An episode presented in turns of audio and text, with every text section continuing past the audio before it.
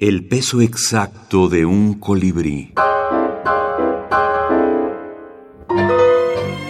Amores adúlteros.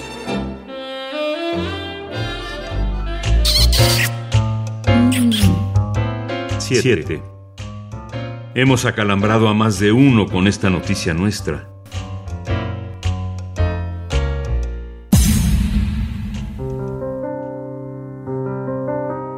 Ocho. Cuando ella se enteró, por la indiscreción de alguna persona, que su esposo le era infiel, rápidamente cubrió su rostro con ambas manos y bajó la mirada.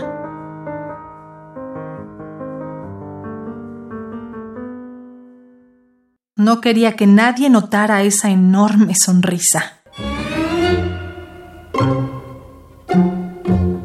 Pues en realidad en este caso fue un trabajo a cuatro manos, un corazón y un instinto. Lo trabajamos a distancia. Beatriz vivía en la Ciudad de México, yo vivía fuera del país y lo trabajamos por medio de correos electrónicos, de una manera instintiva, muy parecida a la improvisación en el jazz.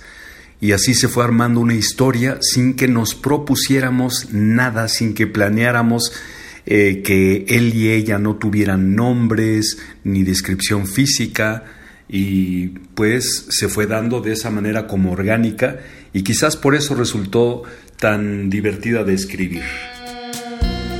Beatriz Rivas y Federico Treger. Amores adúlteros. La historia completa. Edición décimo aniversario. Alfaguara 2020.